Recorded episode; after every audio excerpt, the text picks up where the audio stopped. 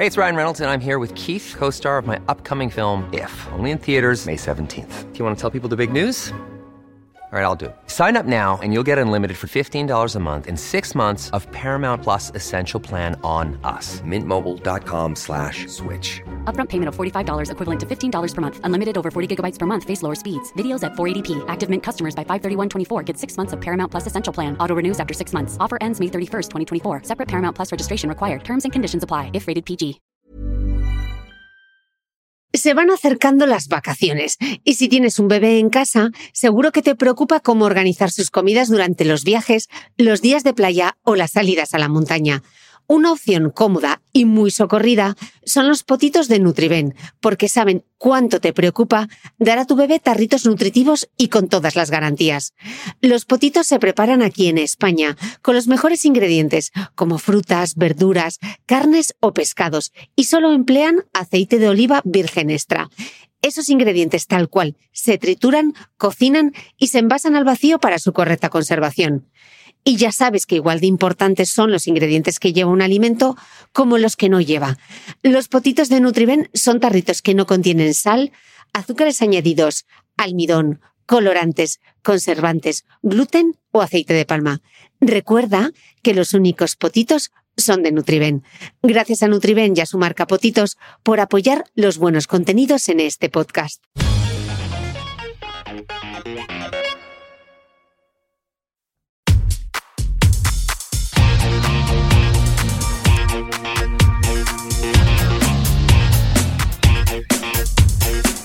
Hola, soy Cristina Mitre, periodista y autora del blog de Beauty Mail.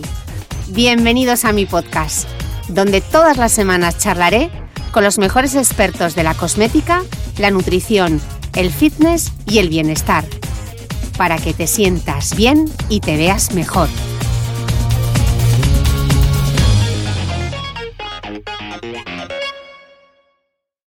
Queridos escuchantes, Hoy me vais a permitir que arranque este podcast así.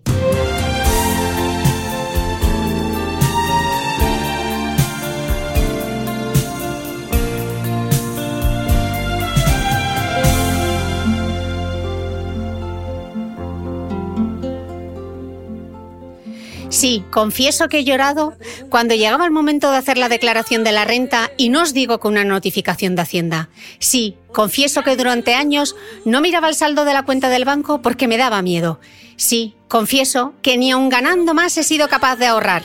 Sí, confieso que alguna vez pedí a alguna amiga dinero prestado. Sí, confieso que no sé en qué se me va el dinero. Y sí, confieso, soy una analfabeta financiera hasta hoy.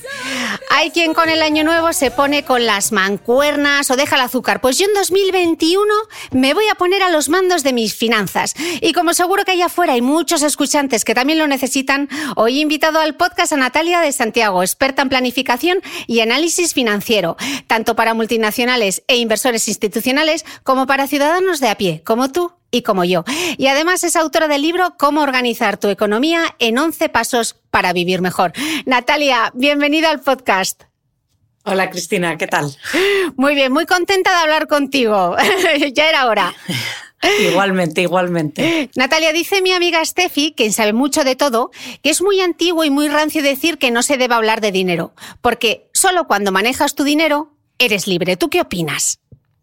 Hombre, que tiene toda la razón del mundo. Además, es que a quién le cabe en la cabeza que hoy en día que se habla del Satisfyer, de todo, que hay cursos para hacer roscones y tal, y lo único que no se puede hablar de, es de dinero.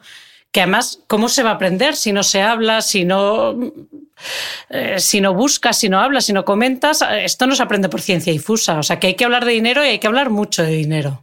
Pues hoy vamos a hablar del tema, porque Natalia, ¿nos falta en el Fondo de Educación Financiera? Mucha y además a todo el mundo. Y lo peor es que en general en casi todas, bueno, no, en todas las encuestas, estudios y tal, las mujeres además salimos peor que los hombres. En todos los países desarrollados, subdesarrollados, pero eh, hay que aprender mucho. Y además lo que nos falta es formación, o sea, no es que no tengamos aptitudes. Sabemos, eh, mm, no es que se nos dé mal por eh, definición, sino que lo que nos falta es aprender directamente, o sea, la teoría. O sea, que esta excusa de no, es que a mí se me daban mal las matemáticas no tiene nada que ver con ser buena o mala en matemáticas. Eh, no, hombre, tú puedes tener más aptitudes, pero para lo que hace falta de finanzas, para gestionar tu día a día, esas aptitudes las tenemos todos y se pueden aprender. Y si no se puede pedir asesoramiento, o sea, es que hay muchas opciones. El caso es que hay que ponerse, intentarlo, mm. ir haciéndolo poco a poco. Es como lo tuyo de la, estar en forma no se corre una maratón en un día, pues igual. Venga, hoy nos vas a dar todas las claves. Eh, Natalia, en tu libro compartes una definición de riqueza que defines como la capacidad de consumir en el futuro. Y me ha encantado esta definición, pero me gustaría que la elaborases un poco y nos la explicases. Sí, es que normalmente cuando pensamos en riqueza, pues piensas en islas paradisiacas, en viajes, en mansiones, y todo eso está muy bien, pero el estilo de vida lo que hay que es hay que poder mantenerlo. O sea, el verdaderamente rico no es que pueda gastar mucho hoy, es que va a poder gastar mucho siempre. Entonces, hay, siempre hay que meter la idea del futuro. Y es poder gastar en el futuro, eso te convierte en rico. Poder mantener tu estilo de vida no hoy, sino siempre. Y sobre todo ya pasada la jubilación. Y luego ya los ricos de carne, pues es que pueden mantener su futuro, el de sus hijos, el de sus nietos. Pero empecemos por el nuestro de cada uno, claro. Entonces se puede medir la riqueza en meses. ¿Cuánto? O en años. ¿Cuántos años de dinero tienes, de estilo de vida? Eh, porque claro, el problema de base, y que me imagino que esto es muy frecuente y te lo encontrarás muchas veces, que seguro que tiene el mismo problema que tengo yo, que es que no sabemos realmente en qué nos estamos gastando el dinero, ¿no? Totalmente, totalmente, porque además nuestro cerebro no mide igual todas las cantidades y nos hacemos nuestra propia película, ¿no? Si yo no gasto nada en tal y luego te sumas lo que te has gastado en la maquiato y a lo mejor es una barbaridad o al contrario, en otras cosas. Entonces sí que conviene es hacer una foto de en qué se te va de verdad el dinero. Y luego, y muchas veces es sorprendente.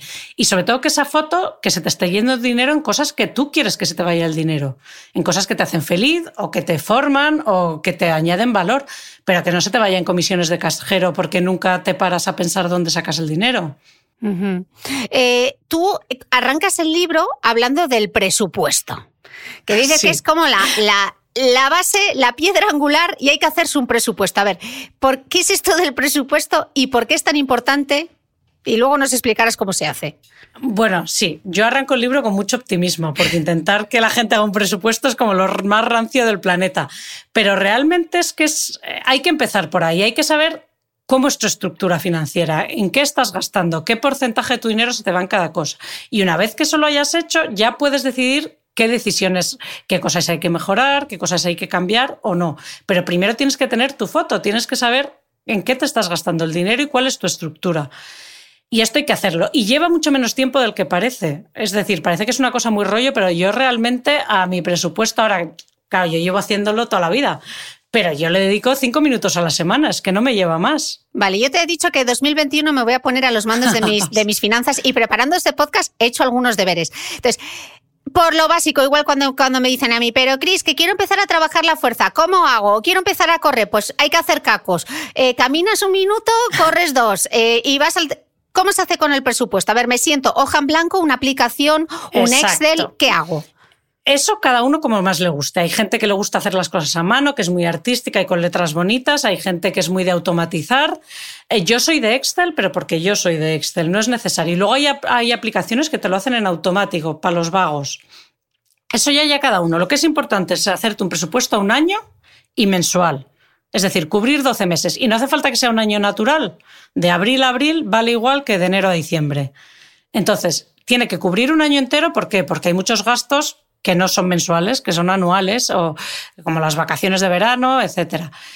Y, que, y hacerlo mes a mes. Que luego tú lo quieres actualizar todas las semanas o todos los días, allá cada cual. Yo lo hago muy a menudo, pero porque a mí me gusta, pero se puede hacer solo una vez al mes. Y luego lo que hay que hacer es eh, apuntar todos los gastos y a cada gasto una categoría. O sea, intentar tener como 10 categorías grandes, vivienda, trabajo. O sea, en el libro pongo las que utilizo yo, que no es obligatorio. Yo mm, son las que yo utilizo porque a mí me gustan y porque llevo haciéndolo muchos años, pero cada uno tener todos los gastos en categorías y nada de otros, varios, que hay mucha tendencia a todo cajón desastre, ¿no? Eh, darle a cada gasto su nombre, su categoría, para luego poder decir, a ver, ¿cuánto me gasto en vivienda?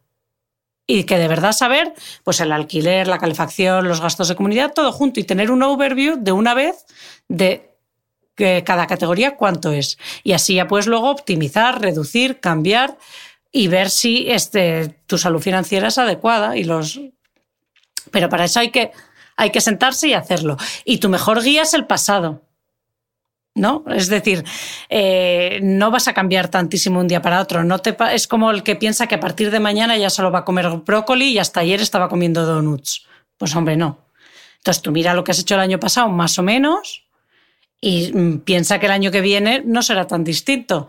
es que no tengo histórico. Estás jugando, estás hablando con alguien que no tiene histórico, con lo cual no podemos mirar hacia atrás. Entonces yo pienso, a ver, me voy a poner, voy a abrir el Excel, entonces voy a hacer la columna de enero, febrero, marzo, abril, mayo, junio, los 12 meses, columnita de gastos y ahí tengo que dividirlos como en familias, ¿no? ¿Qué familias sí o sí tienen que aparecer? Hombre, pues eh, la de ingresos, esperemos, la de trabajo, que en caso de autónomos y tal, pues esa eh, tendrá mucha enjundia porque hay que desglosarla más. En gente que sea trabajo por cuenta ajena, pues es la nómina y punto, ¿no? Y luego hay que tener vivienda, por supuesto, hay que tener salud, hay que, hay que tener ocio, hay que tener eh, vivienda, salud, ocio, los coches, que esa es la peor de todas, pues eso es un pozo negro, un pozo sin fondo. Y luego, pues educación, sobre todo si tienes niños, etcétera. Eh, pues cada uno según el tipo de vida que lleve, claro. Mm. Y ahí tienes que ir desglosando. Alimentación, ropa. Mm. Ocio, deporte. En mi caso ahí tendría bastante. Claro, o sea, la tuya y la mía no será parecida en absoluto.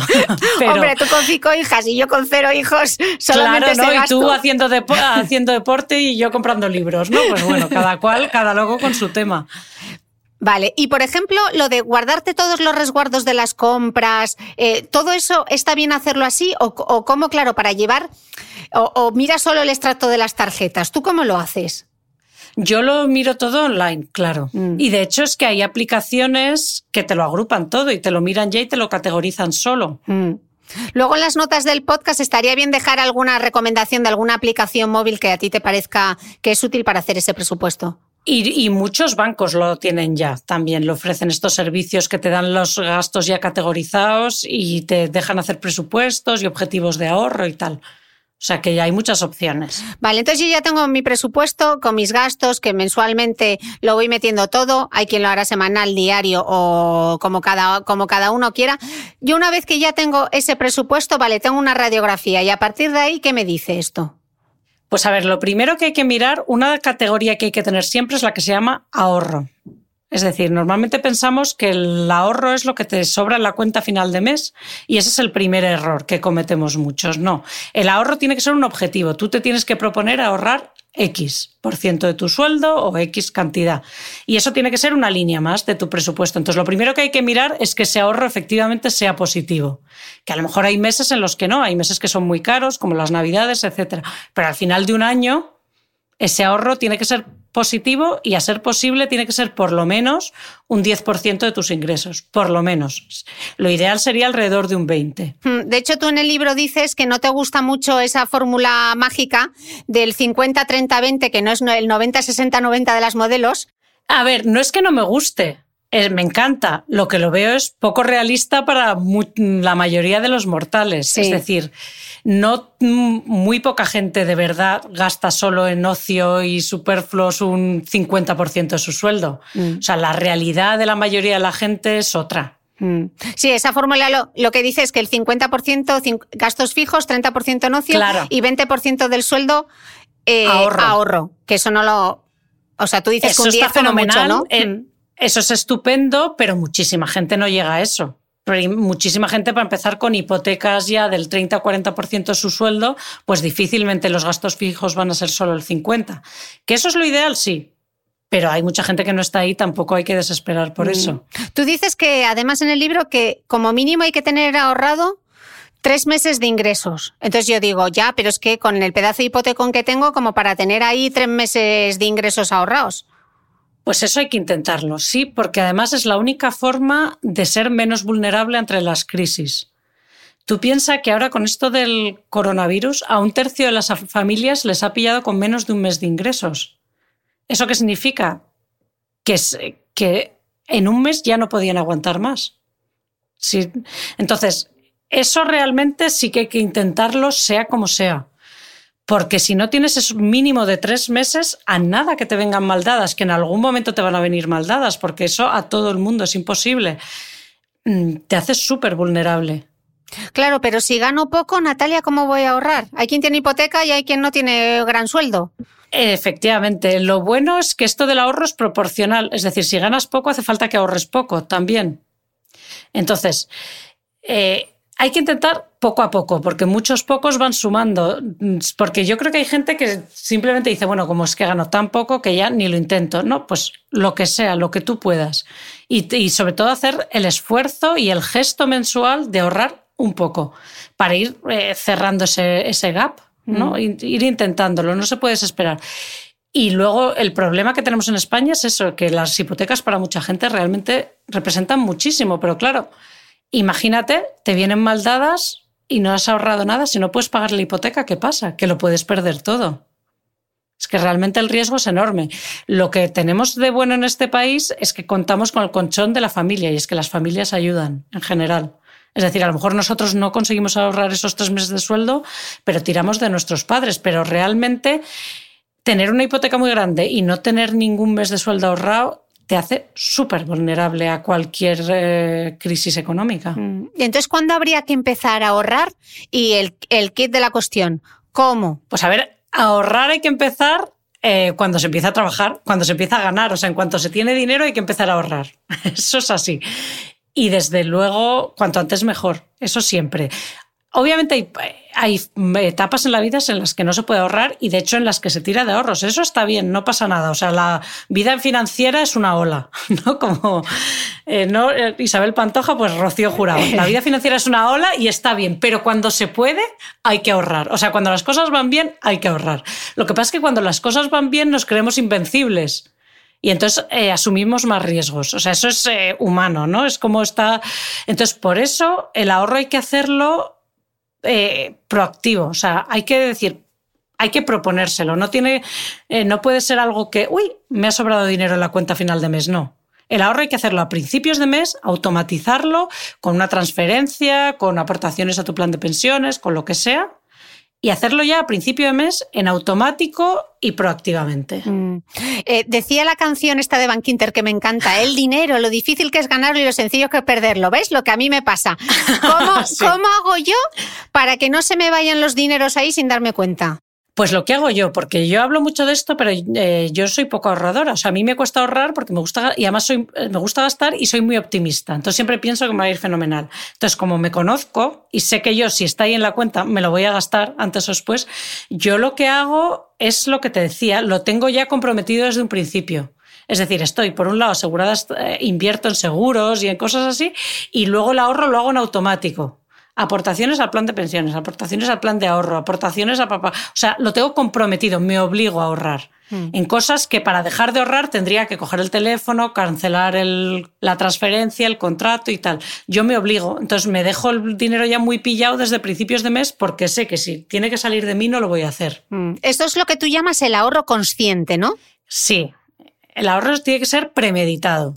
No basta porque eh, eso, eh, ahí la fuerza de voluntad yo tengo poca. Entonces, cuando estoy delante del gasto, me cuesta mucho decir que no. Pero si ya de por sí he quitado el dinero de en medio de la cuenta, pues eh, ya la tentación es menor. Mm.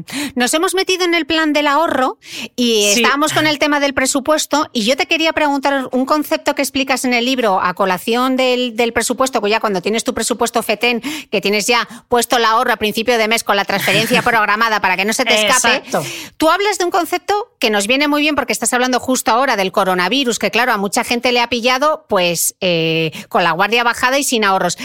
¿Eso es lo de la capacidad de reacción que explicas en el libro? Esa es otra también, y además eso no lo suele mirar nadie. Pero eso, el problema de cuando vienen las crisis es que lo que hay que hacer, hay que hacerlo muy rápido, porque cuanto más tardes, el dinero baja muy rápido. Una vez que hagas de ingresar, el dinero se va en dos minutos. Entonces, una vez que tú entras en modo crisis, hay que actuar muy rápido. ¿Y para eso qué pasa? Que hay que haberlo pensado antes de entrar en crisis. O sea, para las crisis hay que prepararse cuando las cosas van bien. Y eso es, medir tu capacidad de reacción es muy interesante tu capacidad de reacción es el porcentaje de tus gastos que tú puedes cortar de un día para otro. Es decir, yo a partir de mañana puedo... Exacto. Pero ¿qué pasa? Que ahí no entran ni las suscripciones, porque una suscripción, algunas hay que cancelarlas con tres meses de antelación, ya coger el teléfono, eso no es tan fácil de cancelar, ¿no? Y luego hay gastos que no se pueden quitar. Pues si tú en pleno invierno no te puedes quitar la calefacción, pues a lo mejor bajarla un poco. Entonces, hay una serie de gastos que son los que de verdad te puedes quitar de un día para otro y es importante saber cuáles son y qué porcentaje de tus ingresos representan. ¿Por qué? Porque tú el día que entres en crisis lo primero que hay que hacer es cortarlos de raíz. Es decir, estos ya fuera. Y así tú puedes calcular, cortándolos, cuánto de más te va a durar el dinero. Porque ya sabes, si tú sabes que un 25% de tus gastos los puedes cortar de un día para otro, ya sabes que ese 75% lo vas a tener sí o sí. Y ya sabes a qué ritmo te vas a pulir los ahorros. O sea, esto es un poco como previsión, ¿no? Ser un poco previsor. Exacto. Mm. Y luego tú si ves, si tú mides tu capacidad de reacción cuando las cosas van bien y ves que no es lo suficientemente buena, porque tú ves que tienes gastos, eh, el 80% de tus gastos no se pueden cortar de un día para otro, por ejemplo, puedes tomar medidas para mejorarla antes de que llegue la crisis. Una vez que entras en modo crisis, tu capacidad de maniobra es mucho menor. Estas cosas hay que hacerlas antes. Yo, por ejemplo, me saqué la mía y digo, ups, no está bien. Y entonces empecé a ver qué cosas que tengo como suscripciones, como gastos recurrentes, puedo renegociar, bajar.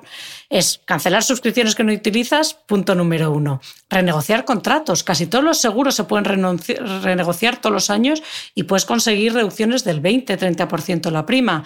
Mirar qué te estás dejando en comisiones, que son gastos, eh, comisiones de financieros, gastos financieros, etcétera. Son gastos que se pueden reducir si lo haces con tiempo. Porque necesita un tiempo. ¿no? Por ejemplo. Claro, y son gastos que necesitan un poco ponerte a mirarlos, negociarlos y tal. Y luego, por ejemplo, en el caso de que tu hipoteca sea realmente demasiado alta, eh, tu cuota de la hipoteca, con tiempo igual lo puedes renegociar y refinanciar y bajarla un poco para que no ir tan ahogado. Pero claro, estas cosas no las puedes hacer cuando ya estás en plena crisis. Estas cosas hay que hacerlas antes. Y para eso conviene sentarse y decir, a ver, mi capacidad de reacción de cuánto es. Tiene que ser un mínimo de un 25%. ¿Y cómo se calculaba? Pues te quitas todos los gastos que tú puedes dejar de un día para otro, que suelen ser el ahorro, para empezar, o sea, tú en momento de crisis, pues dejas de ahorrar lo primero. Y luego, pues cosas como la ropa, el ocio, siempre y cuando no lo tengas comprometido en suscripciones y tal, que eso es lo que te decía, ¿no?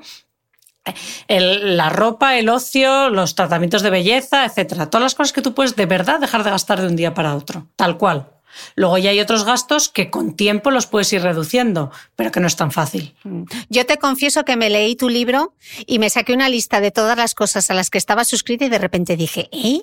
¿De verdad? Se me va todo este dinero en estas suscripciones. En que algunas ni siquiera, o sea, que las había hecho y ya ni me acordaba que tenía que estaba suscrita a esas plataformas y por supuesto me eh, no, las he renovado, pero como tú dices, lleva, lleva un tiempo hacerlo.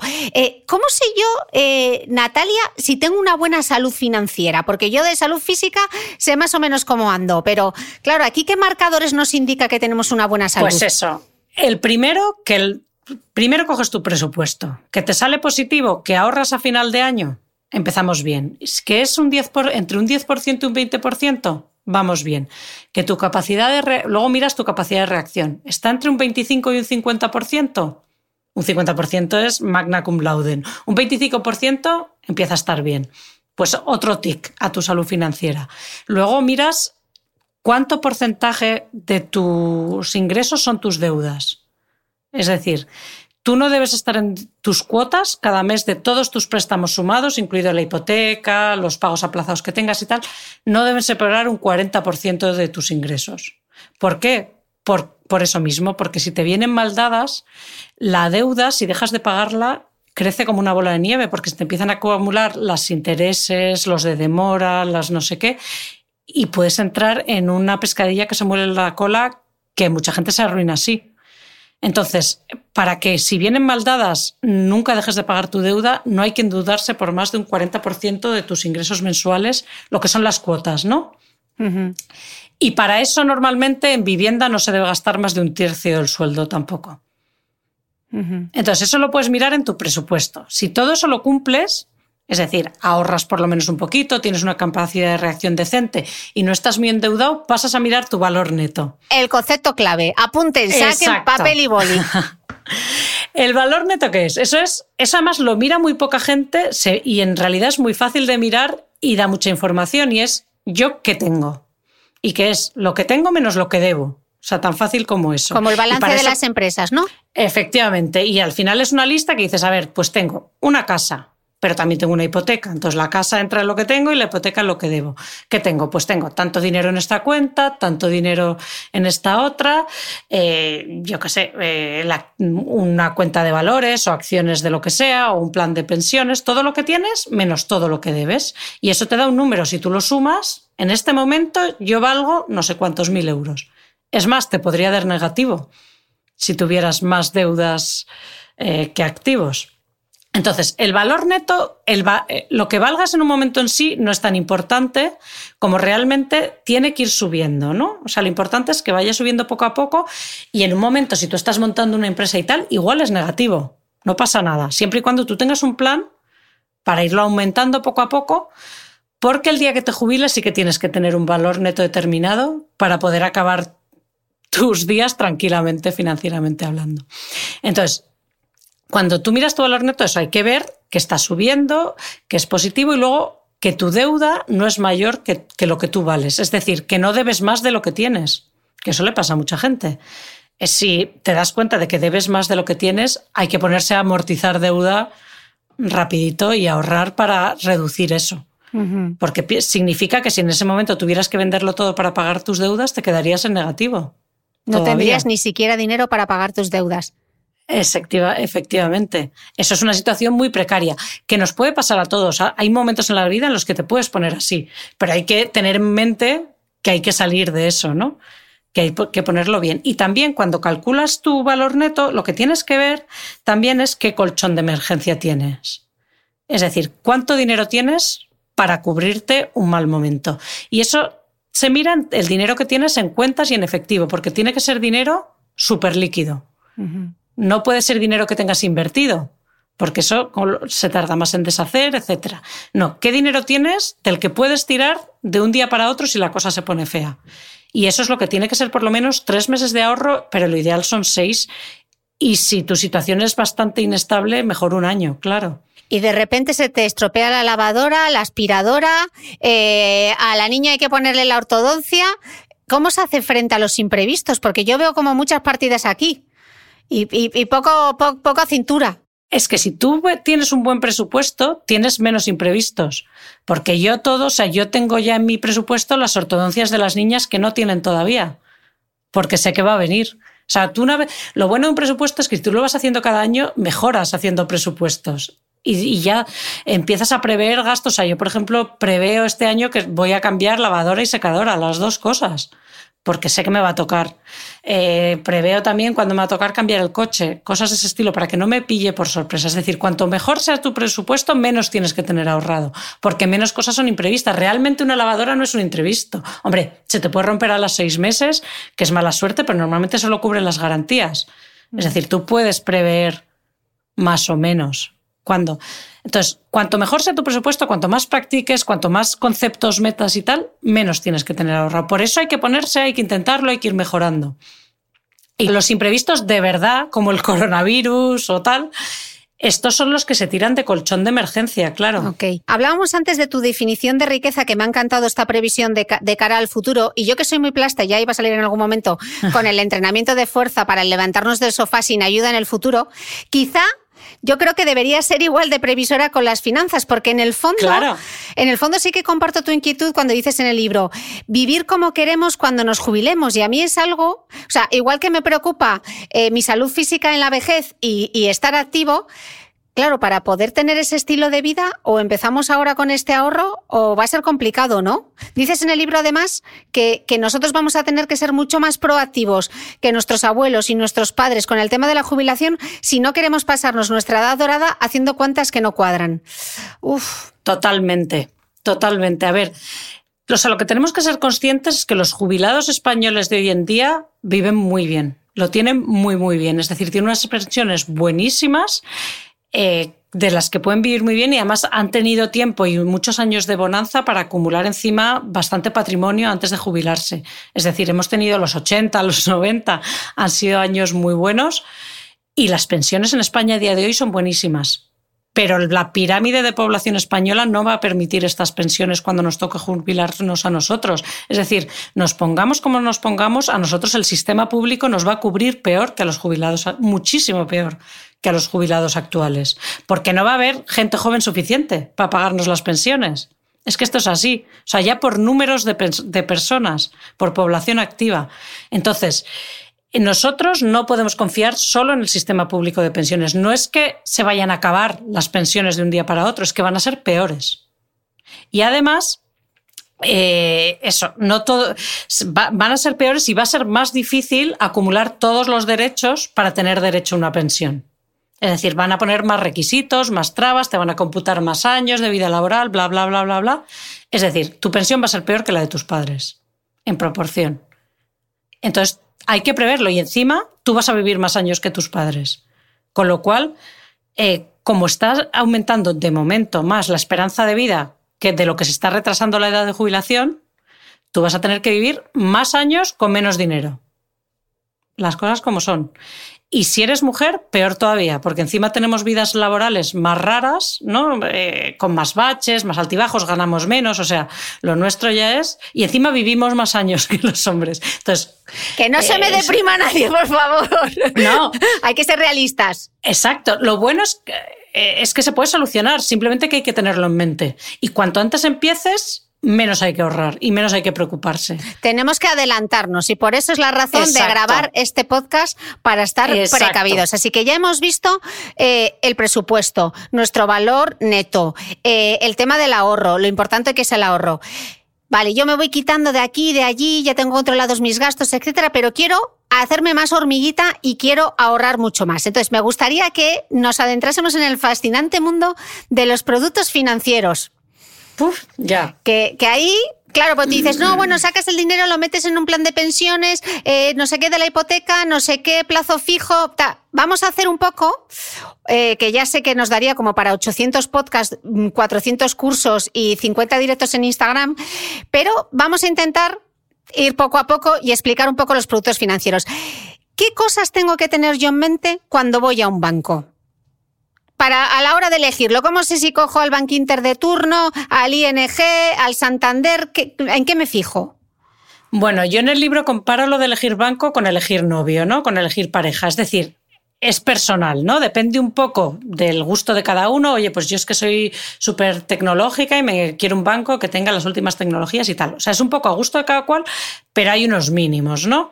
Entonces, hoy en día un mínimo, bueno, aparte de que, por supuesto, que esté registrado con el Banco de España, que sea un banco solvente, que todas estas cosas, esta información está disponible y se puede consultar y ya puestos, pues no meterte en un chiringuito financiero, meterte en un banco decente. Eso, punto número uno no siempre exotismo, lo más exótico es lo mejor.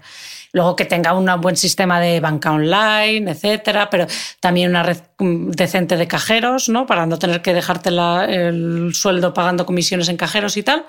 Bueno, pues eso, lo que tú le pedirías a un novio, ¿no? Que sea un tío legal y tal. Luego yo recomiendo en general tener dos bancos, siempre. Porque si de repente te enfadas con uno por lo que sea, te, tal, eh, cambiar de banco es bastante rollo y tener dos te da ya una flexibilidad de partida y para no perder tiempo o quedarte colgado entre. Yo tendría siempre dos bancos. Y bueno, pues ya que te pones a tener dos novios, pues que tengan cualidades complementarias, ¿no? Si uno es muy es súper tecnológico y muy moderno y muy online, pues a lo mejor el otro te interesa un poco más tradicional, que puedas tener una sucursal en la que tú puedas hablar de tú a tú con la persona y tal. Y luego, esto, como con los novios, es conocerse un poco. Es decir, las, normalmente los productos financieros y las condiciones de los bancos son negociables. Es decir, tú puedes ir a tu banco, sentarte y decir, uy, este interés me parece poco, pero no todo el mundo. O sea, yo, por ejemplo, soy tímida. A mí lo de ir al banco, sentarme y apretar las, cuestas, las tuercas me cuesta. Entonces, para empezar lo hago por email porque soy así de cobarde. Pero Oye, cada uno tiene sus estrategias. Efectivamente. Pero si eres así de los que no eres muy peleón, entonces igual es mejor un banco de estos online porque las condiciones de los productos que se anuncian online y que se pueden contratar online tienen que ser más claras por ley. Es decir, eh, tienen menos recovecos, son menos complejos, no se pueden negociar, son más estándares, pero son más claras. Entonces, por lo menos sabes en lo que te estás metiendo. Porque la, o sea, la ley fundamental antes de contratar nada es que tienes que entender el producto perfectamente. Mm. Eso es lo que te quería preguntar. ¿Qué, ¿Qué, tenemos que saber antes de contratar un producto financiero? El que sea, ya sea un seguro, ya sea una hipoteca, eh, ya sea una cuenta de ahorro. ¿En qué nos fijamos? Pues a ver, en los productos, en todos los productos hay que fijarse cuál es el tipo de interés, qué interés me dan, me dan o me cobran, depende, ¿no? Si es un producto de ahorro te dan a ti interés, si es un producto como un crédito y tal, lo pagas tú. El tipo de interés. Y cuando sepas el tipo de interés, saber el tipo de interés de verdad, la TAE, que es lo que hablábamos. Que esto eh, te lo explico ahora, lo de la. Eh, Podemos entrar en, eh, después. después, porque luego te quiero preguntar lo del interés simple, el interés compuesto, vamos, la madre del cordero. Entonces, bueno, hay que saber el tipo de interés, mm. el de verdad. Luego, hay que saber qué te van a cobrar, es decir, las comisiones y saberlas todas, porque a veces las llaman cosas rarísimas. Uno, pero esto no hay que ser tímido, hay que preguntar hasta que te quede claro, oiga, es que esto no lo entiendo, ¿me lo explica? Y que te lo expliquen. Y si no lo entiendes, no lo contrates, o sea, así de fácil. Porque si esto, si todo el mundo hubiera preguntado, todo lo que no entienden, no habría habido lío de preferentes, ni de tarjeta revolving, ni de historias. Si no lo entiendes, no lo contrates. Y hasta que lo entiendas, preguntar, preguntar y volver a preguntar. Y luego, si ya has mirado el interés y las comisiones, hay otra cosa muy civilina que suelen hacer eh, eh, las instituciones financieras, que es ponerte ataduras o compromisos, ¿no? Que algunas están bien y tienen lógica, pero otras, en fin, que es o que te obliguen a contratar, además del producto que tú quieres, otro o que te obliguen a quedarte un tiempo con ese producto, que bueno, a lo mejor te interesa, pero hay que saberlo, porque si no, te, pues, a lo mejor luego decides que no te gusta y resulta que tienes un compromiso de permanencia y te pueden cobrar por salirte de ese contrato y tal. O sea, tú tienes que saber, a mí esto a qué me compromete. Porque si me tengo que, yo quiero, yo qué sé, un crédito, pero es que me tengo que contratar 12 seguros para que me den este crédito, pues igual no me compensa. O sí, y luego que a veces las condiciones de ese producto adicional que te obligan a contratar son peores que las del producto que te estás contratando, que a lo mejor ese es muy competitivo, pero te lo cobran por otro lado, ¿no? Entonces tú hacerte tu esquema de, a ver, ¿esto qué tipo de interés me da? ¿Qué comisiones tiene? ¿Y a qué me obliga? Y con ese paquete lo puedes comparar con otro. Y por ejemplo, cuando te hablan de la rentabilidad, ¿tiene una rentabilidad? ¿Qué es eso de la rentabilidad? A ver, la rentabilidad en el fondo es lo mismo que el tipo de interés, ¿no? O sea, es lo que te dan por tu dinero. Vale. ¿Vale? Entonces, es un porcentaje y que va en proporción a lo que tú inviertes o metes. Entonces, es un porcentaje sobre lo que tú pones. Pero eso es lo mismo. Eh, la rentabilidad es muy bonita, pero si luego me cobran eh, tantas comisiones, se la puede comer en un periquete. Mm. Que luego nos explicarás lo del interés simple e interés compuesto, que eso va dentro de la rentabilidad, rentabilidad, ¿no? Pero que un, producto puede tener una rentabilidad maravillosa, pero si tiene muchísimas comisiones, se puede comer esa rentabilidad y a lo mejor te interesa un producto con una rentabilidad un poquito menor, pero con menos comisiones. Vale. Y yo como no... Hmm, perdón. Ah, perdona. No, no, y para eso volvemos a lo de la TAE otra vez. Hey, I'm Ryan Reynolds. Recently, I asked Mint Mobile's legal team if big wireless companies are allowed to raise prices due to inflation. They said yes. And then when I asked if raising prices technically violates those onerous two year contracts, they said, What the f are you talking about, you insane Hollywood ass? So to recap, we're cutting the price of Mint Unlimited from $30 a month to just $15 a month. Give it a try at mintmobile.com slash switch. $45 up front for three months plus taxes and fees. Promo for new customers for limited time. Unlimited more than 40 gigabytes per month. Slows. Full terms at mintmobile.com. Hey, it's Ryan Reynolds, and I'm here with Keith, co-star of my upcoming film, If, only in theaters May 17th. Do you want to tell people the big news? All right, I'll do it. Sign up now and you'll get unlimited for $15 a month in six months of Paramount Plus Essential Plan on us. Mintmobile.com slash switch. Upfront payment of $45 equivalent to $15 per month. Unlimited over 40 gigabytes per month. Face lower speeds. Videos at 480p. Active Mint customers by 531.24 get six months of Paramount Plus Essential Plan. Auto renews after six months. Offer ends May 31st, 2024. Separate Paramount Plus registration required. Terms and conditions apply if rated PG. ¿Sabías que los bebés son capaces de autorregularse y comer lo que necesitan? Hasta el primer año, la leche ha de ser su alimento principal, bien sea lactancia materna o artificial, y poco a poco podrán ir probando diferentes texturas y alimentos. Ahora, con buena temperatura, a todos nos gusta salir más de casa, y en verano pasamos mucho tiempo fuera, en la playa, la montaña o recorriendo el mundo. Si tienes un bebé que ya ha empezado con la alimentación complementaria, para esos momentos puedes contar con los diferentes tarritos que ofrece Potitos. Hay recetas para bebés desde 4 y 6 meses y solo llevan ingredientes como frutas, verduras, carnes o pescados que se trituran y se envasan tal cual. Los potitos de Nutriben son tarritos seguros, fáciles de conservar y transportar, ya que no necesitan refrigeración, tan solo mantenerse en un lugar fresco. Se calientan en microondas o al baño María, sin conservantes ni azúcares añadidos. Gracias a Nutriben y a su marca Potitos por ser nuestro mecenas del mes.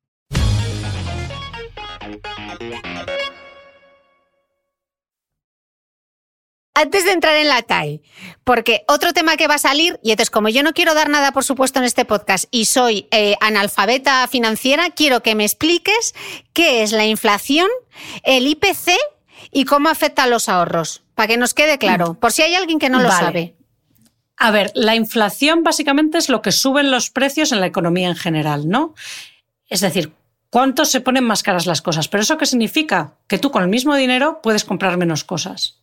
Es decir, cuando hay inflación positiva, tu dinero cada vez vale menos. Puedes comprar menos cosas con el mismo dinero. Y esto es lo típico cuando tu padre o tu abuela te cuenta es que yo en mi época con 100 pesetas podía vivir un mes y ahora con 100 pesetas mm, es que no es ni un euro. Entonces, eso es eso, esa historia de lo que antes podías hacer con mil, eh, con un euro que ahora ya no puedes, eso es la inflación. Entonces, quiere decir que tener un euro en el banco es muy bonito, pero dentro de, una, de 20 años ese euro va a valer nada. Entonces, el IPC es la forma más común de medir la, la inflación, ¿no? Es una de las medidas más comunes de inflación y es el índice de precios al consumo.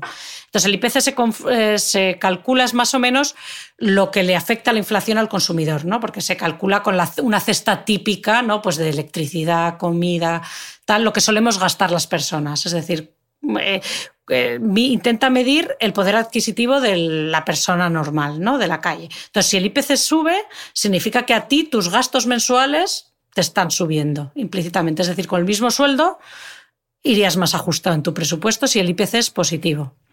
Entonces, por eso se dice, por eso es lo normal de es que eh, si tienes el dinero en la cuenta estás perdiendo dinero. ¿No? Porque realmente cuando, en temporadas de inflación positiva, tu dinero está perdiendo valor. Y en épocas de mucha inflación, es que podía eh, perder valor a un ritmo rapidísimo. Argentina, Ahora ¿no? bien, Por ejemplo, lo que ha pasado en Claro, Argentina, ¿no? Argentina, Alemania de entreguerras, ahí de repente de ser rico a ser pobre. Y la inflación tiene otro puntito, es que mientras tus ahorros pierden valor, tu deuda se hace más pequeña en proporción también. Es decir, eh, te está costando menos eh, pagar tus deudas también. Por eso un poquito de inflación es buena porque te, inv- te invita a invertir, a tal, porque como tener el dinero parado pierde valor, pues te anima a invertir, a endeudarte un poquito y tal. O sea, es como que anima el cotarro económico. Y por eso se quiere tener un poquito de inflación, siempre no mucha, porque es una barbaridad, porque entonces te quedas sin, dinero- sin ahorros en dos días, pero un poquito el banco, los bancos centrales intentan mantener la inflación, tienen el objetivo, o sea, existen para que haya más o menos una inflación en torno al 2%. Ahora bien, ahora mismo la inflación está negativa. Es decir, ahora no es un momento de alta inflación. Es decir, ahora mismo tus ahorros en la cuenta no están perdiendo valor. Se están manteniendo más o menos.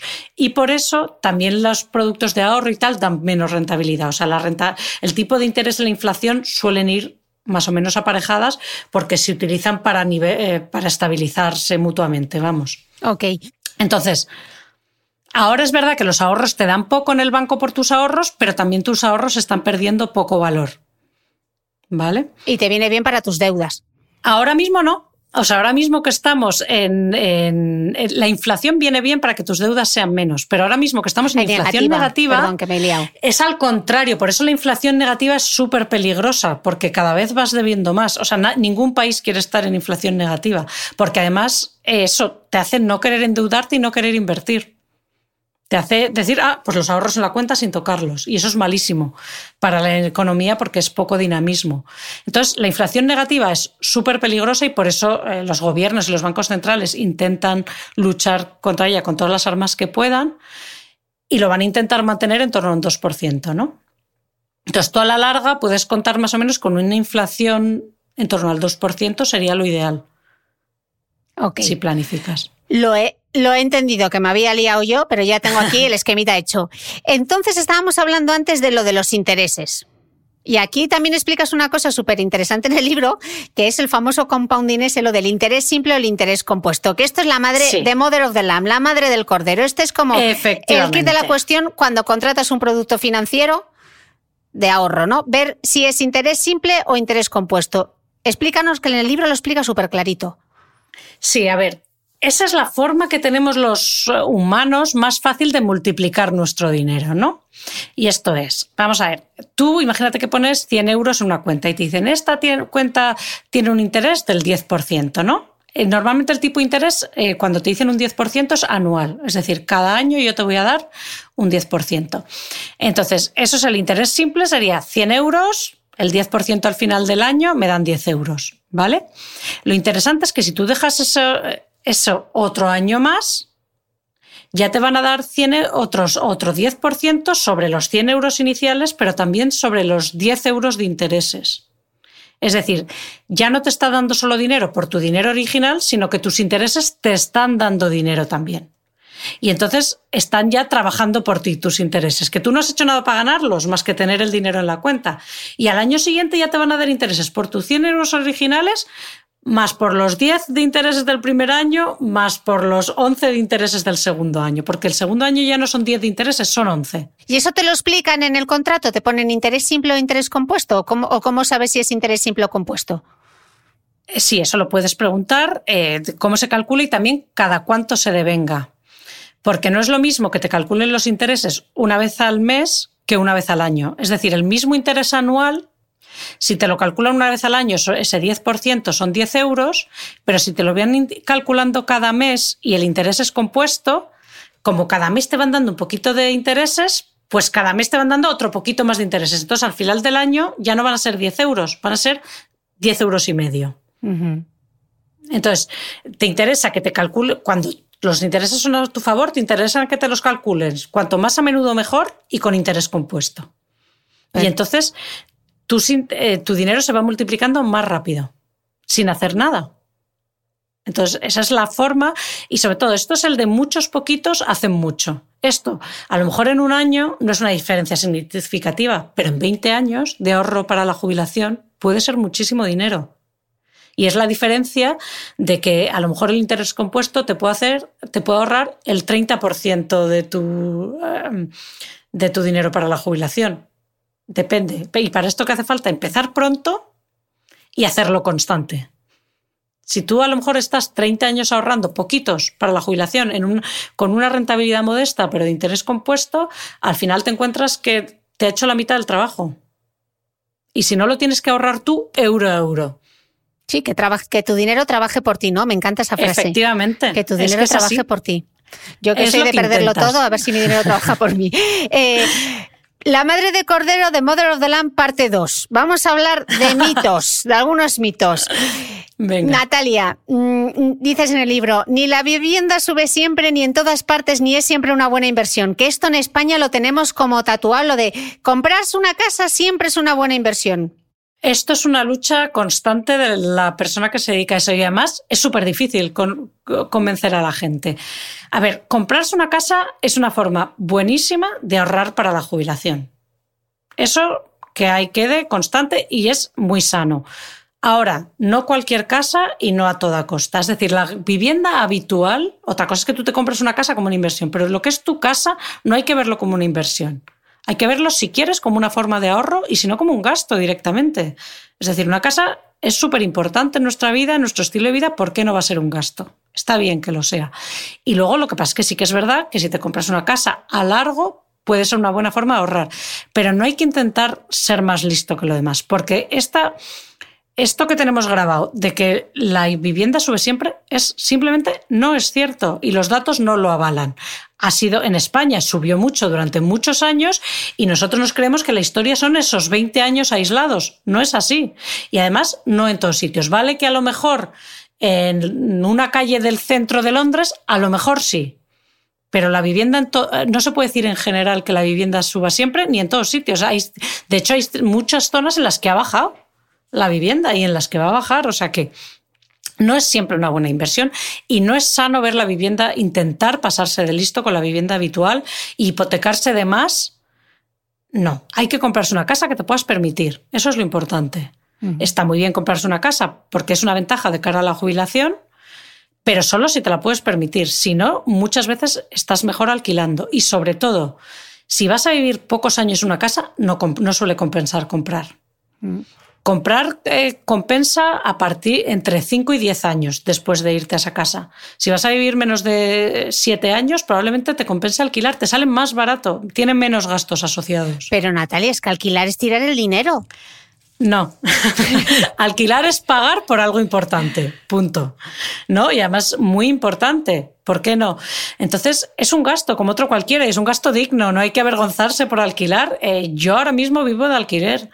Y sé hacer los números y sé hacer los cálculos y vivo de alquiler porque yo puedo, tengo cinco hijas y puedo alquilar una casa que no me podría comprar en la zona en la que yo vivo que es prohibitivamente cara. Mm. Entonces, a mí me compensa alquilar ahora mismo.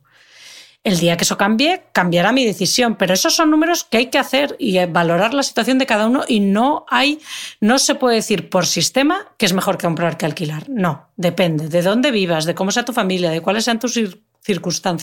Depende. Y para que se nos quede grabado, ¿cómo sé entonces qué casa me puedo permitir? Vale. Pues esto es muy claro. Yo me hago estos números todos los días porque yo no me puedo permitir ninguna casa en mi zona. Entonces los hago recurrentemente y vuelvo a decir, me cachis, todavía no llego. Entonces, para empezar, el precio no debe ser más de eh, cinco veces tu salario bruto porque eso implica un esfuerzo financiero para comprarte una casa que es una barbaridad. O cinco veces el salario bruto, los ingresos brutos de las dos partes o de las partes que compran la casa, ¿no? Eso para empezar. Luego tienes que poder poner un 20% a tocateja. Es decir, estas hipotecas de por el 120% el valor de la vivienda eran una barbaridad, se ha demostrado y han traído mucho sufrimiento, no es necesario. Si no puedes, tienes que ahorrar primero el 20% a pagar en cash. Y luego la hipoteca la tienes que haber pagado antes de jubilarte. Es decir, si te dan un plazo que te lleve pagando hipoteca hasta los 75, no. Lo ideal es haber pagado la hipoteca a los 65 como tarde. Si es antes, mejor. Cuanto antes la acabes de pagar, mejor. Y luego, la cuota de tu hipoteca no puede ser más del 30% de tus ingresos netos. ¿Vale? No es sano, porque te, te pone en una situación muy vulnerable que yo sé que muchísima gente en España no está en esta, circunstancia y tienen hipotecas, vale. Eh, es así, la vida te lleva por ese camino, no pasa nada, nos pasa a muchos, pero hay que intentar solucionarlo. O sea, es que el día que te cambies de casa hay que tenerlo en mente, lo que sea, hay que intentar ceñirse a esto, acercarse lo máximo posible a estos criterios. No siempre es posible, no pasa nada. Es decir, yo me he saltado todas las normas que doy, me las he saltado en algún momento todas y no pasa nada, pero hay que intentarlo. Y con esos números en la cabeza, a mí lo peor es que el banco a veces te deja saltarte esos criterios. O sea, yo sé que ahora eh, podría ir a mi banco y me darían un crédito superior a esto que te estoy diciendo pero no lo hago porque sé que en el fondo me estoy haciendo trampas en el solitario. Yo es que como, igual como viví la burbuja inmobiliaria de 2008, aquel Madrid que ibas a, los PAUs, estaba todo sin construir y era como, no, daros prisa, daros prisa, porque no quedan, no quedan viviendas. ¿no? Y ibas al mm. banco y te decían, no, hombre, 100% y luego además te damos para que te compres un coche. Mm. O sea, era una locura. Pero es que eso... Mm, es porque nos cegamos, porque yo recuerdo, eh, vivía en, 2002, que yo vivía en París, recuerdo esto hablarlo y yo decir, hay una burbuja en España brutal, en 2002. Se veía, o sea, sobre todo desde fuera, siempre las cosas se ven más fáciles en la distancia. Y yo estando fuera, no porque yo sea tal, pero es que se veía. Lo que pasa es que estando dentro era como tal frenesí y te dejas llevar por tu cuñado. Y yo recuerdo que se lo decía a mi madre y mi madre me decía, la vivienda siempre sube, de toda la vida de el, de toda la vida, que era de toda su vida. Claro, era una realidad que ella había vivido. Y, seis años más cuando ya se veía, cuando ya había instituciones que lo, que lo advertían y tal, seis años más tardó en explotar la burbuja y son seis años que hicieron mucho daño. Entonces, por mucho, cuando todo el mundo se forra, malo. O sea, ahí hay que empezar a sospechar. Estabas intentando antes explicarme lo que era el TAE, que no te he Ya. dejado, pero te voy a dejar que me lo expliques ya, porque hablando de hipotecas, siempre termina el anuncio diciendo hasta un 5% TAE en el primer año y sin comisiones. No tengo ni idea de lo que es, de lo que significa, pero nos lo, nos lo vas a explicar. Yo creo que nos vas a tener que Sí. explicar también lo del interés nominal, el tipo de interés efectivo y todas esas Exacto. cosas. O sea, la TAE es un favor que nos ha hecho a los usuarios el Banco de España, digamos, ¿no? Y es eh, la obligación que, le- que tienen los bancos de dar una información real. Porque tú normalmente, un banco siempre te daba el interés nominal, ¿no? Este 10% anual. Pero claro, en ese 10% anual ni, sabíamos ni cuánto era el periodo de devengo, ni si era compuesto simple, ni, lo- ni a qué plazo y tal. Entonces, esto era muy bonito el 10%, pero una vez calculabas las cosas reales, es decir, ese 10% de interés nominal es como la foto que tú pones en Tinder. Que sales guapísimo, maquillado, con una iluminación perfecta, tal y cual. Pero no. Luego, una vez que ya tienes el, peri- el que ya dices, bueno, vale, pero a ver, este interés, ¿cada cuánto me lo vas a calcular? ¿Durante cuánto tiempo me lo vas a dar? Porque hay veces que te dan los tres primeros meses un interés muy bueno y luego baja, etcétera, ¿no? Eso ya es lo siguiente, el selfie de ascensor, que ya es un poquito más feo que la foto de Tinder y eso es el tipo de interés efectivo, ¿no? Y luego ya está, que es lo que a todos nos interesa, que es qué pinta tiene este tío por la mañana, al despertar, qué cara tiene. Y eso es la TAE. La TAE tiene en cuenta todo, incluso las comisiones. Es decir, tú puedes tener un tipo de interés eh, nominal buenísimo, pero si las comisiones son muy altas, la TAE va a ser mucho más baja. Y esto, la TAE es la realidad, el tipo de interés de verdad después de descontado todo y teniendo todo en cuenta. Es decir, es lo que te interesa a ti y lo que tienes que comparar cuando comparas. No compares intereses nominales ni efectivos. Tienes que comparar TAEs. Y por eso el Banco de España obliga a todas las instituciones financieras a dar la TAE de sus productos. Si no la ves, busca o pregunta porque te la tienen que dar por ley. A veces la ponen muy pequeñita, si no es muy bonita, pero te la tienen que dar. Y entonces, siempre hay que comparar TAEs para el mismo importe y el mismo plazo. Es decir, tú si vas a comparar dos créditos, dices, a ver, en dos bancos distintos tienes que pedir la TAE para el mismo importe y la misma duración del crédito. Y entonces puedes de verdad saber qué oferta es mejor de las dos. Y al contrario, si es eh, en depósitos o en rentabilidades, lo mismo. Para el mismo plazo y mismo importe, comparar las TAEs. Unas veces serán a tu favor y otras en tu contra. Y así es la forma para comparar productos financieros, las TAEs, para mismo importe y mismo plazo. Es, Natalia, explicabas con el tema de, de las, de las hipotecas en el libro, y me gustaría que me lo explicases porque voy a aprovechar para consultarte todas mis dudas. Decías que, que conviene tener presente que lo que nos queda por pagar de nuestra casa no es lo que le pedimos prestado menos las cuotas que ya nos han pasado de la hipoteca, y que esto mismo se aplica a cualquier otro crédito que podamos tener. La verdad es que no lo he entendido. Y seguro Vale, que hay mucha ver. gente que tampoco lo entiende. Esto es un poco también cuando la gente, esta gente de comprar a toda costa y los que te dicen que cuando alquilas tiras el dinero y tal, y te dicen, no, yo es que estoy ahorrando. Bueno, mm, sí, pero con peros. Es decir, una cuota de tu hipoteca, la cuota de tu hipoteca tiene dos partes. ¿No? Una parte son los intereses que estás pagando y eso es un gasto, eso de ahorro no tiene nada. Eso es el coste financiero de tu hipoteca. Eso es un gasto eso es dinero igual de gasto que alquilar. Y luego tiene la parte que va a amortizar tu préstamo, o sea, que te vas a devolver tu deuda. Eso sí que es ahorro, porque eso significa que cada vez debes menos. Y eso entonces, si tú tienes una hipoteca, imagínate, de 500 euros, pues al principio de la hipoteca 250 euros pueden ser intereses. Es decir, eso que te, que te mira por encima del hombro y te dice, es que yo estoy ahorrando. No, tú estás ahorrando la mitad. Eso otros son gastos. Entonces, lo que pasa es que eh, tú esto no lo ves, para ti es, tú no sabes, la gente normalmente no sabe qué parte de su cuota son intereses y qué parte de su cuota son amortizaciones. Y esto lo que es es para que un crédito tenga una cuota constante a lo largo de toda la vida del crédito, lo que pasa es que aunque la cuota sea igual siempre, al principio del préstamo estás pagando muchos intereses y devolviendo poco dinero, y al final del préstamo estás devolviendo ya muchísimo dinero y pagando pocos intereses. Eso pongo un grafiquito en el libro, ¿no? Que te enseña Mm. que es visual, porque como mejor se ve es visual. O sea, tú al principio del préstamo, más o menos casi la mitad se te va en intereses. Y al final, Mm. y al final del crédito ya pagas, como ya has devuelto muchísimo dinero y ya debes muy poquito, ya pagas muy poquitos intereses y devuelves mucho dinero. Por eso compensa Amortizar. amortizar anticipadamente al principio de los créditos, sobre todo. Al final ya, cuando ya estás casi todo devolviendo, pues ya te da igual. Pero al principio estás pagando muchísimos intereses, o sea, estás ahorrando poco, mucho menos de lo que tú te crees. No estás ahorrando 500 euros, 500 euros más mensuales.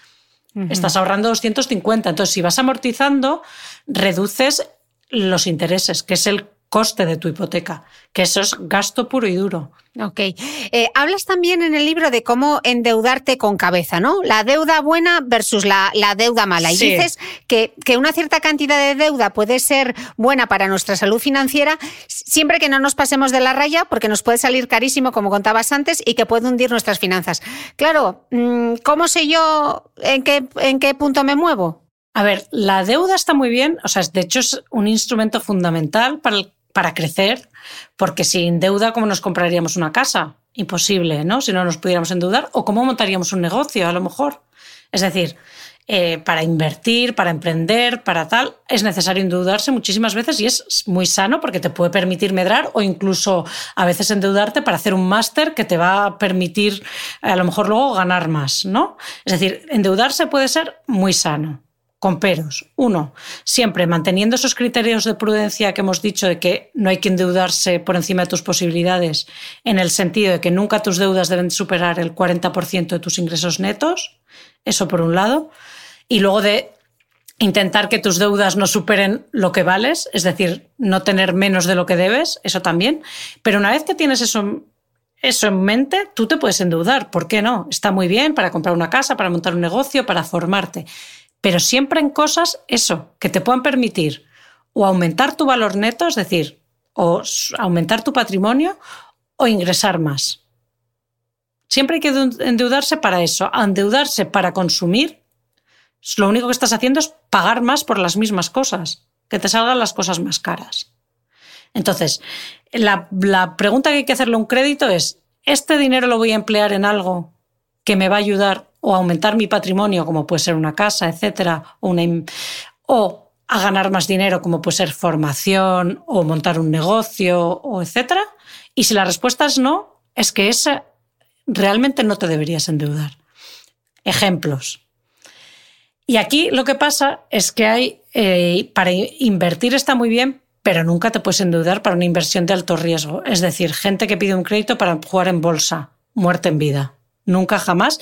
O para un negocio de otro. No. Un negocio tuyo sí, porque está bajo tu control, porque tú conoces eh, tus conocimientos, tus capacidades y los riesgos que asumes cuando montas un negocio. Endeudarte tú para el negocio de tu cuñado, nunca. Que se endeude tu cuñado. Y tú si tienes ahorros, bien. Si lo has ahorrado, puedes invertir. Si no lo has ahorrado, o sea, la inversión en cosas ajenas que no sean tu propio modus vivendi, eso siempre tiene que ser de ahorros, nunca de deuda. Pero luego, es decir, ¿tú te puedes endeudar para hacer un máster que luego te va a permitir tener acceso a un trabajo mejor pagado? Sí. Eh, ¿Endeudarte para la boda? A ser posible, no. Porque en el fondo una boda ni te va a ayudar a ganar más dinero, ni te va a aumentar el patrimonio, ni nada. Que hay veces que hay que endeudarse porque es la ilusión de tu vida y tal, bien, pero hay que intentar mantenerlo al minimísimo. Y con esas reglas, pues puedes distinguir un poco la deuda que te está ayudando a crecer y la que no, la que es simplemente que te está costando más dinero, porque además el tipo de créditos que te dan para financiar ese tipo de cosas de consumo suelen tener un tipo de interés criminal muy alto. Entonces te está saliendo muy caro. Y aquí el peor de los casos para el que mucha gente nos tenemos que endeudar y es un rollo con el que hay que vivir es lo de los coches, que muchas veces no te puedes comprar un coche sin financiación y no nos queda otra más que gastarnos la pasta, rascarnos el bolsillo y comprar el coche, en fin. Pero hay que intentar entonces comprarse el coche que te puedes permitir para endeudarte lo mínimo posible porque sale muy caro y un coche es una cosa muy cara de por sí. Entonces, no coger todo el dinero que te dé el banco. No. O sea, intentar de verdad comprarte un coche de segunda mano y lo, gastarte lo justo para tener el coche que tú necesitas. Porque eso es, es que simplemente mogollón de dinero. Mm.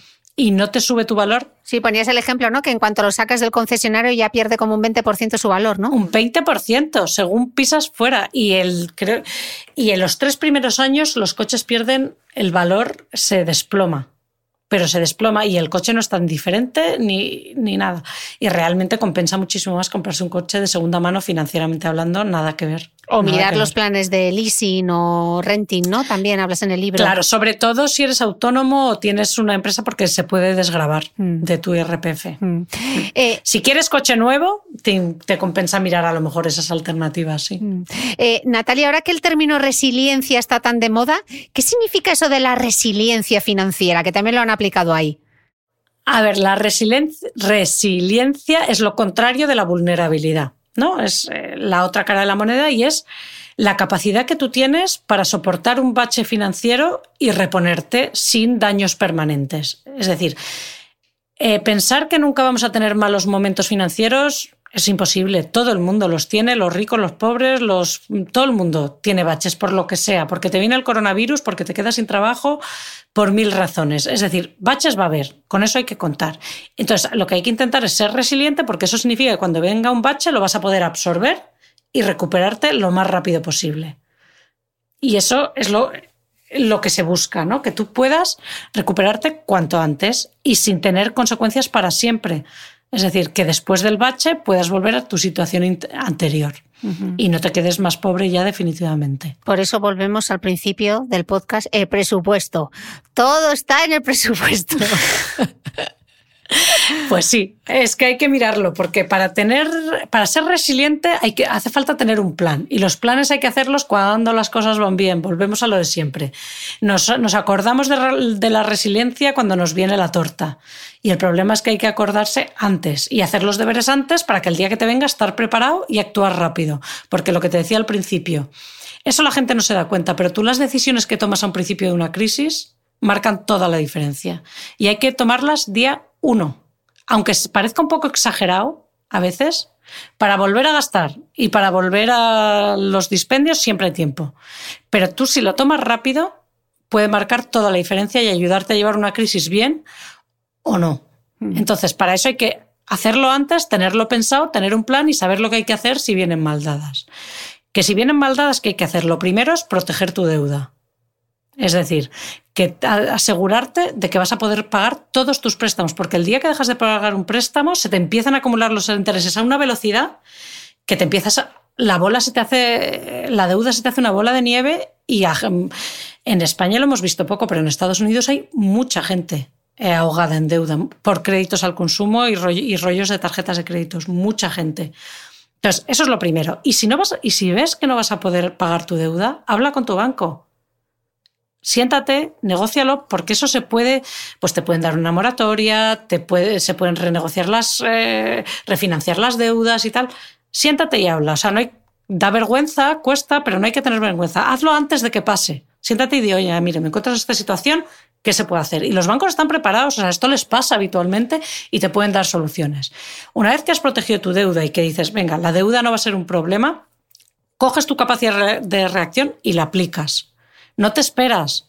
A partir de mañana ya sé cuál es mi capacidad de reacción y la empiezo a utilizar. ¿Por qué? Porque eso significa que tu colchón de emergencia te va a durar muchísimo más.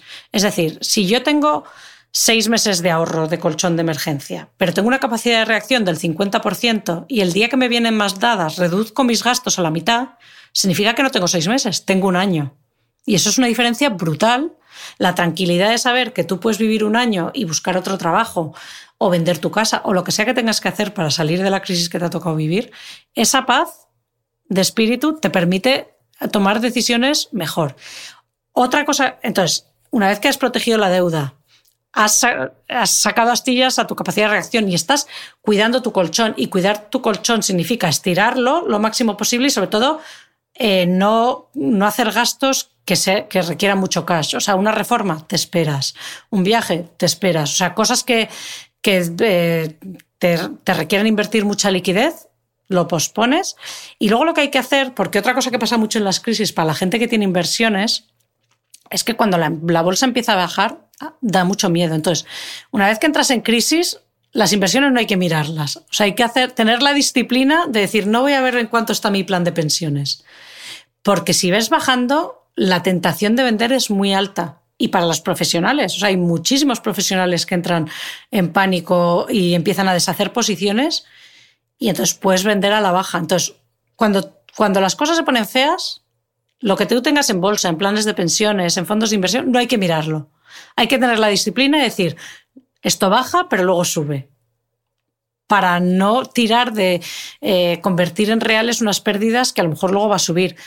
Eso cuesta, ¿eh? O sea, al principio del coronavirus, que la bolsa se ponga una torta enorme, muchísima gente veía sus planes de pensiones, sus fondos de inversión y tenía la tentación de sacar. Pero eso hay, hay que ser fuerte porque se recuperó en un par de meses. O sea, ya esa bajada se ha recuperado. Pero si vendes en ese momento, ya no hay nada que hacer. Esa pérdida se hace real. Eso es justo lo que no hay que mirar. Lo del saldo del banco sí, pero eso justo no hay que mirarlo. Eso nada, olvidarte, tener la disciplina es muy, eh, parece fácil, pero es complicado, ¿eh? O sea, la tentación de vender es muy alta y es una pena porque deshaces a lo mejor el esfuerzo de muchos años de ahorros en un momento de pánico. Mm. Y entonces, eso es lo siguiente que hay que hacer y luego tener un plan, ¿no? Es empezar a decir, venga, a ver, ¿cómo salgo de esto? Y, pero con la tranquilidad de que tienes ahí unos meses de margen para actuar. Pero todo esto hay que pensarlo Hay que pensarlo y hay que hacer el presupuesto. Efectivamente. Natalia, aunque este es un podcast de finanzas, yo ya te había hecho la cuña publicitaria del entrenamiento de fuerza, pero tú me lo has puesto muy, muy fácil en tu libro hablándome de otro temazo mío que es la salud bucodental. Y escribes que pocas cosas hacen más mella en la situación financiera de una persona, sobre todo a largo plazo, que la salud. Ni invertir en acciones de Apple ni gaitas. Dos limpiezas de boca al año te pueden ahorrar una dentadura nueva al módico precio de 6.000 euros por diente, una fortuna.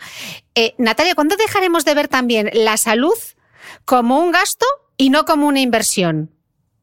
Totalmente, totalmente, porque además a nosotros somos quizá la generación para la que esto es más importante, porque tenemos una esperanza de vida brutal, muchísimos años por delante sin trabajar. Y si, te y si te tienes que empezar a cambiar todos los dientes con 70 uno a uno es muchísimo dinero, de verdad. Y además, no solo eso, o sea, a mí me hace mucha gracia porque viene la gente en plan, oiga, es que estoy pensando invertir en Bitcoin y no sé qué, o en cosas súper complejas. Y a lo mejor es lo que te digo, no te estás cuidando, no estás teniendo en cuenta que tu salud es lo que va a determinar probablemente el dinero que tú tengas en el futuro. Por varias cosas. Lo de la boca es clarísimo meridiano. O sea, las cosas bucodentales son carísimas y se previenen fácil. O sea, se previenen lavándose los dientes y usando hilo dental y yendo al dentista una vez al año. O sea, realmente es una inversión enana para un retorno brutal en un momento en el que además no te va a venir nada bien gastarte ese dinero, porque tú una vez que te jubilas empiezas a tirar de ahorro a lo bestia y, y el dinero baja muy rápido. Es decir, ya tienes muy poco margen de maniobra para generar dinero, ya es todo gastar. Entonces, eh, si te empiezas a, tener gastos de 40.000 euros, de 20.000, de 6.000, de 12.000, es una pasada. Te quedas en nada, en cero. Y luego, otra cosa de la salud eh, para empezar, es que todos los seguros con mala salud te van a salir más caros. Todo lo que tú quieras contratar de seguros de vida, seguros de salud, eh, seguros de dependencia son más caros. Incluso a veces no los puedes contratar si tienes mala salud. Y estamos hablando de seguros que te pueden cubrir una residencia, cuidado si en su día eh, Dios no lo quiera, pero tienes una enfermedad degenerativa o grave, que son cosas carísimas que te puedes cubrir si las contratas teniendo una buena salud. Entonces, es que ya financieramente hablando, tener mala salud, te salen muchas cosas, ya te salen más caras.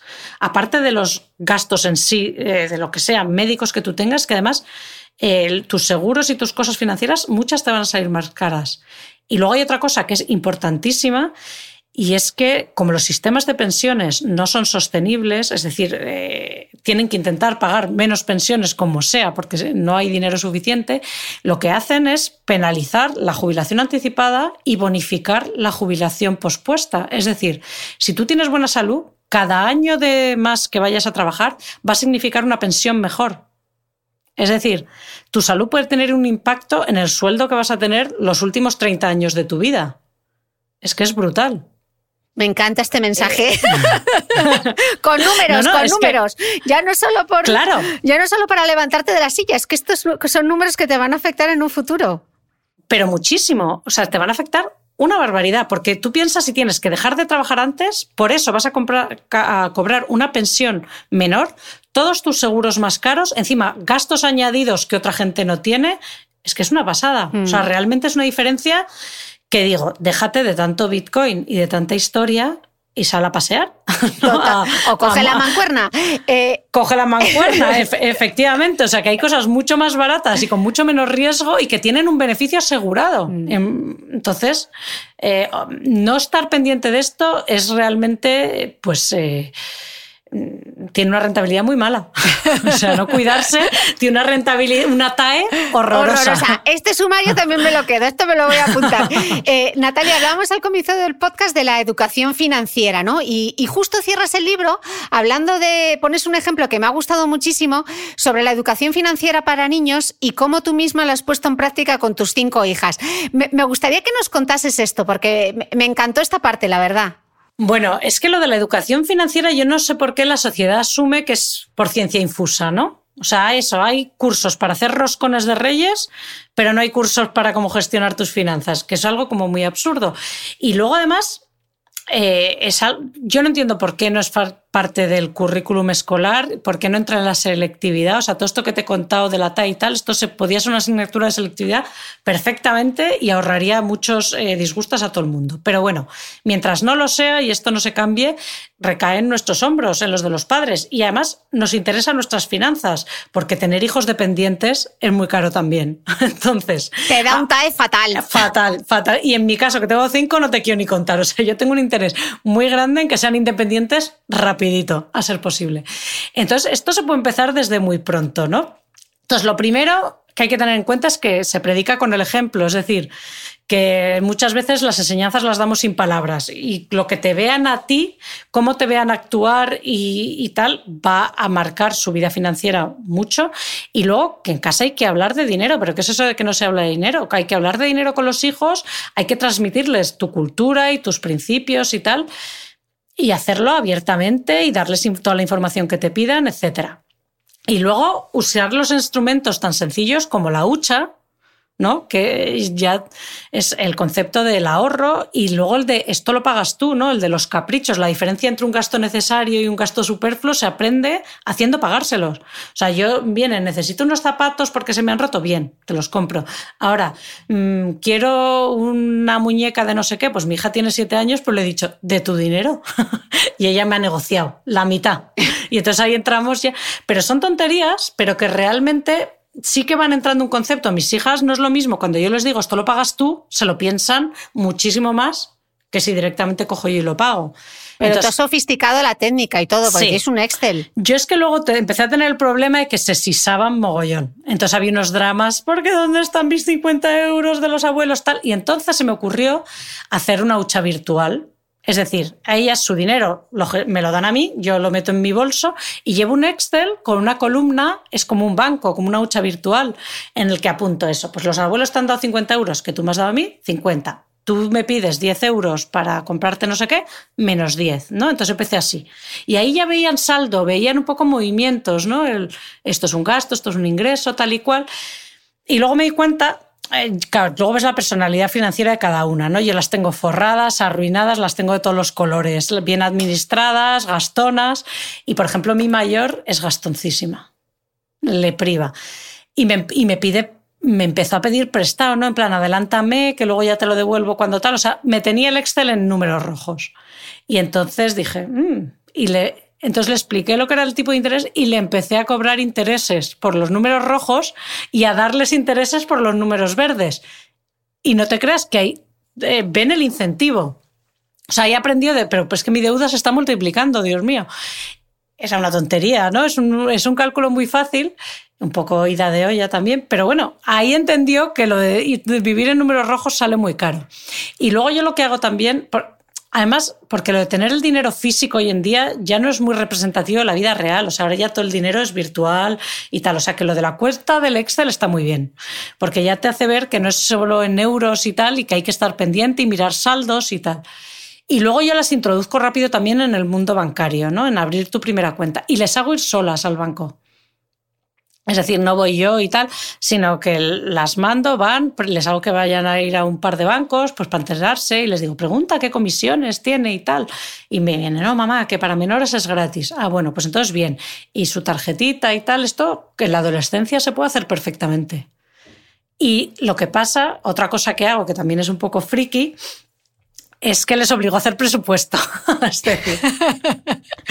Pero mira, ya lo llevan aprendido como lavarse los dientes. Es, las mayores me querían negociar la paga, ¿no? Me quería, en plan, ¿cuánto me vas a dar? No sé qué y tal. dije, tú hazme un presupuesto anual de lo que tú necesitas. Y si yo lo veo adecuado, te lo pago. Entonces eso ya les obliga, le dije, pero por categorías, ¿no? Entonces les obliga a poner papel sobre tal, a ver que hay unos meses, ¿no? Porque de repente me dijo, ah, no, pero es que en verano voy a necesitar más dinero para salir de vacaciones y tal. O sea, a ver que la ropa se compra a principio de temporada. Ese tipo que parecen chorradas, pero a ver que el flujo del dinero que para comprar, para salir más en verano, tienes que ahorrar en enero, cosas de ese estilo. Entonces me hicieron ahí su presupuesto que tenía seis líneas, pero bueno. Y también a que les saliera una cantidad que yo les fuera a pagar, que parece una tontería, ¿no? Pero realista, ¿no? Eh, si le pido a mi madre ahora 60 euros al mes, no me los va a dar ni muerta. Entonces ahí tuvieron que hacer como sus cábalas y ya les ayudó a ver de, ah, pues no me puedo gastar tanto en esto porque mamá más de 30 no nos va a dar. Y me pidieron la cantidad que yo tenía pensada darles. Que te da una idea que está más o menos. Claro, no, porque me conocen, ¿no? La verdad. También te digo que esto también te tiene que gustar, porque la primera, que es muy como yo, le hizo el presupuesto a la segunda, que no le gustan estos temas, ¿no? O sea, que ahí cada uno ya. Pero bueno, y son tonterías. Bueno, contratas a alguien como en el futuro, ¿no? Si no te gusta hacerlo, subcontrátelo. Claro, claro, o sea que todo está bien. La segunda se lo hizo la primera, pues bien. Luego la segunda es mucho más mirada, cosa que ahí compensa con otras cosas. Y todas estas tonterías está bien que lo vean y luego también que se den cuenta que hay cosas, las caras, para las que hay que ahorrar durante muchísimo tiempo. Es decir, yo el carnet de conducir ya les tengo dicho que se lo van a pagar de su dinero. Para que piensen, si quieres conducir con 18, tienes 16, pues ya puedes empezar. ¿no? Quiero decir, mm, son tonterías, pero marcan mucha diferencia. El pagárselo mm. tú directamente o el pagárselo vía una paga, obligándoles a administrárselo, eh, les, les enseña ya.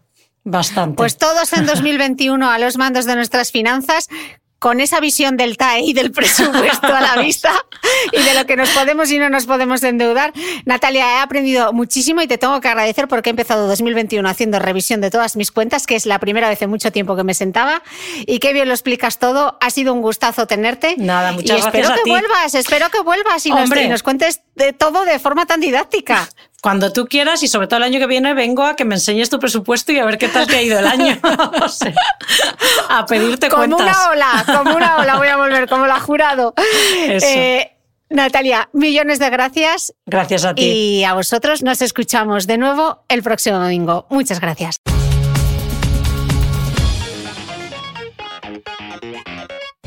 No olvides que todas las notas de este capítulo están en mi blog de beautymail.es. Además, si no quieres perderte ninguna entrevista, suscríbete al podcast de Cristina Mitre en tu reproductor de podcast habitual. Y un último favor, si me escuchas en Apple Podcast, regálame unas estrellas y déjame una reseña porque así ayudas a que este podcast siga creciendo. Muchas gracias y nos escuchamos de nuevo el próximo domingo.